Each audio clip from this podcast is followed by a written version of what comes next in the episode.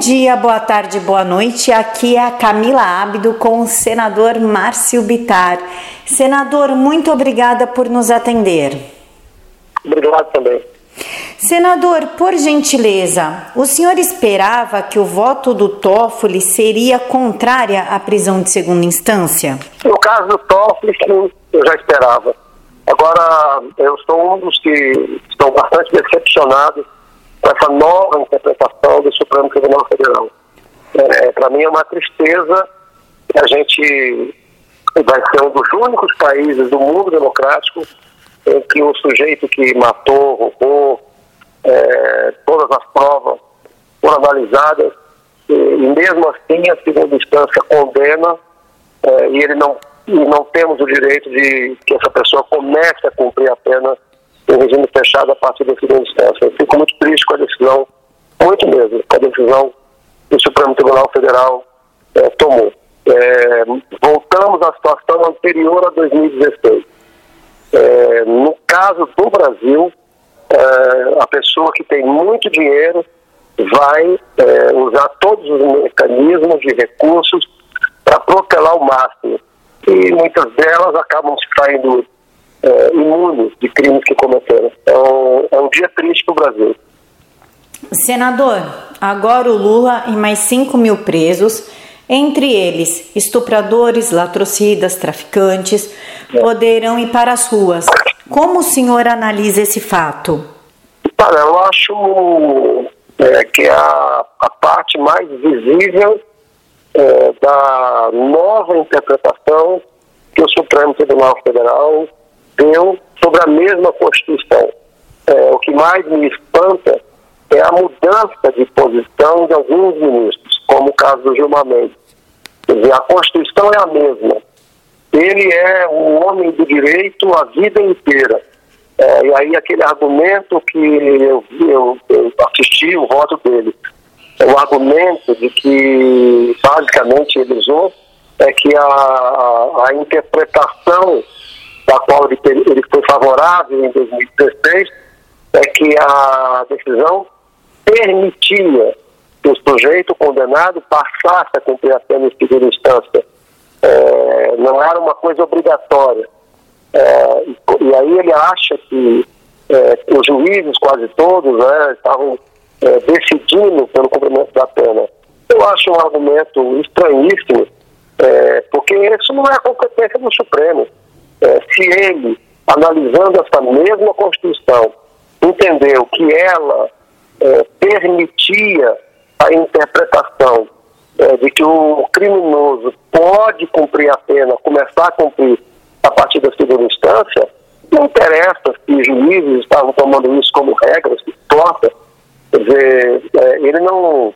Ele mudou a posição dele com o argumento que, a meu ver, eu sou um brasileiro, como qualquer brasileiro, tenho o direito de achar estranho, com o argumento que, a meu ver, não tem nada a ver com o papel de um magistrado do Supremo Tribunal Federal.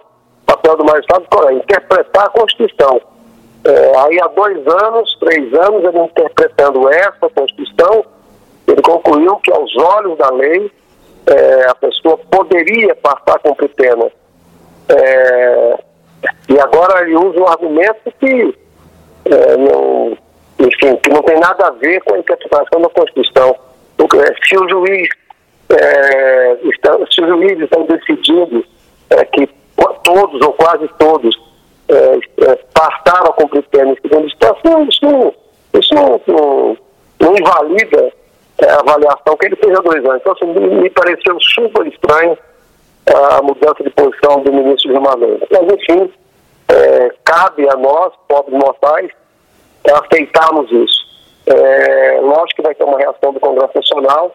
É, na, no Senado, é, eu acho que nós faremos com uma certa facilidade a aprovação de uma lei é, para ficar claro na Constituição o nosso desejo. A dúvida um pouco é na Câmara Federal, ok?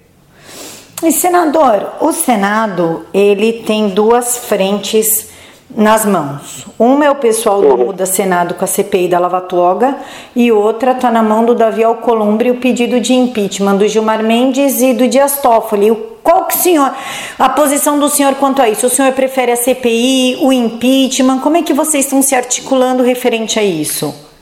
Olha, por mais que eu tenha ficado decepcionado, triste, aborrecido, mas eu não posso, quem é senador, deputado federal, presidente da República, não pode agir pelo fígado. Essa questão de CPI contra o Supremo não tem o menor cabimento. É, a, a, opinião pública tem todo o direito do mundo, mas quem é senador e deputado tem que tem obrigação de serenar ânimo. Não temos, você faz uma CPI contra, contra o Supremo Tribunal Federal, aí você não ajuda, você piora tudo. O que nós podemos fazer e que resolve essa parada, nós somos a casa da lei. Então a melhor e mais insistente resposta do Congresso Nacional é aprovar o mais rápido possível uma lei que deixe claro é, o desejo do Congresso Nacional que no Brasil, a exemplo da Europa Ocidental, a exemplo da América do Norte, quase todos os países civilizados do mundo, é, a gente fazer uma lei rápida é, para dizer que é, a partir do julgamento em segunda instância é, a pessoa pode passar com pena em regime fechado. E por que, que a gente defende isso? É bom esclarecer. É porque toda a questão de mérito é resolvida até a segunda instância. Então, na segunda instância, se, exemplo, um ator roubou, estuprou, já está decidido. A partir dessa decisão da segunda instância, quem tem muito dinheiro e paga uma banca de advogados famosíssima vai esmiuçar para tentar achar algum defeito no processo que anule o projeto. Agora, o mérito, é, se ele roubou, matou, estuprou, já está resolvido na, segunda instância. Então, é, se ele passa a cumprir a pena em regime fechado, e depois, ele muito rico, lá de onde arrumou dinheiro, é, consegue descobrir algo que anule o processo, é, não foi injustiça ele ter ficado tempo preso. Porque, repito, a decisão de mérito já foi tomada. Ele é culpado pelo crime que foi é, denunciado.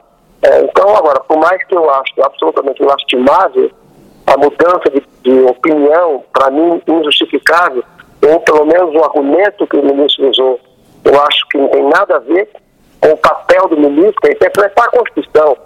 É, é, eu acho que a resposta do Congresso é fazer a lei. É, essa é a resposta que nos pertence.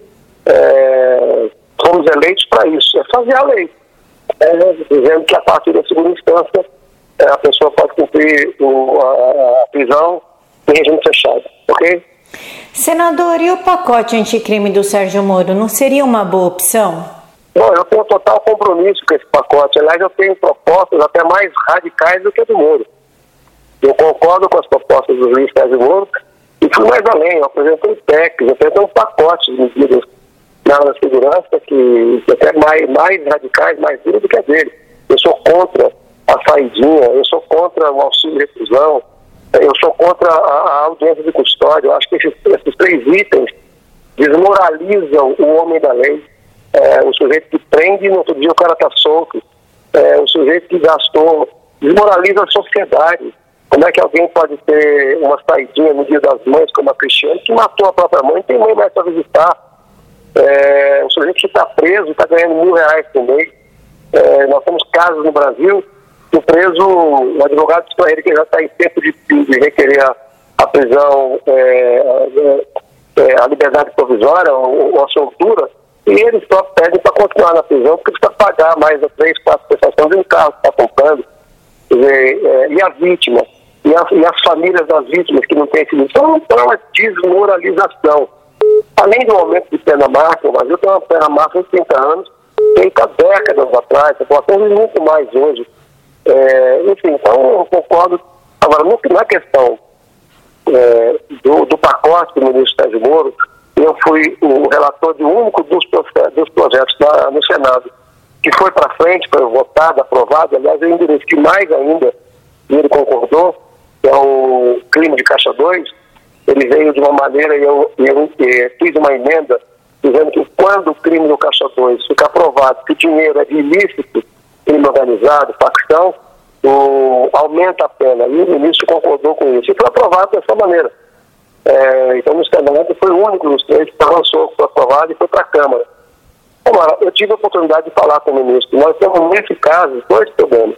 O primeiro é que a opinião pública ela é muito mais é, dura com o crime, com o criminoso. E o Congresso é muito mais leniente com o crime com o criminoso. Não há uma sintonia. É, e essa falta de sintonia é histórica. E, além disso, ah, o Congresso, boa parte dos congressistas, tem uma rejeição ao ministro Sérgio Moro exatamente pela limpeza é, ética que ele, não sozinho, evidente, mas que ele representou é, o fim da impunidade no Brasil. A gente nunca via um governador, um presidente, um ministro, enfim, um, um dono de uma empreiteira e tal, pagando pena. Passamos a ver. E ele representa isso. Contrariou o interesse de muita gente. O que pode fazer o pacote do ministro Sérgio Moro e outras leis que precisam ser endurecidas, avançadas no Congresso, é justamente aquela campanha, como ele fez, e que Tribunal de Contas mandou parar, para trazer a opinião pública para dentro do Congresso Nacional. Senador, por gentileza, o pacote, ou a aprovação da lei do abuso de autoridade prejudicou o pacote anticrime do Sérgio Moro? Não, de jeito nenhum. Honestamente, em sã consciência, eu não consigo compreender, nunca consegui compreender como é que alguém é, é, que quer justiça pode ser contra um projeto que prevê que o abuso de autoridade pode ser penalizado. Ah, isso é uma proteção à sociedade. É, dizer que qualquer um, seja governador, presidente, ministro, juiz, senador, deputado, prefeito, que cometer abuso, ele, ele tem que ter a possibilidade de ser punido. O cidadão do mais rico ou mais pobre, mais humilde, é, tem que ter o direito legal de poder recorrer quando se sentir abusado por uma autoridade. Então, esse é o espírito que me fez defender e votar é, na lei que prevê que a autoridade que cometer abuso pode ser punida. Senador, eu agradeço a atenção e a disponibilidade do senhor. O senhor quer fazer as considerações finais para os ouvintes do Vista Pátria?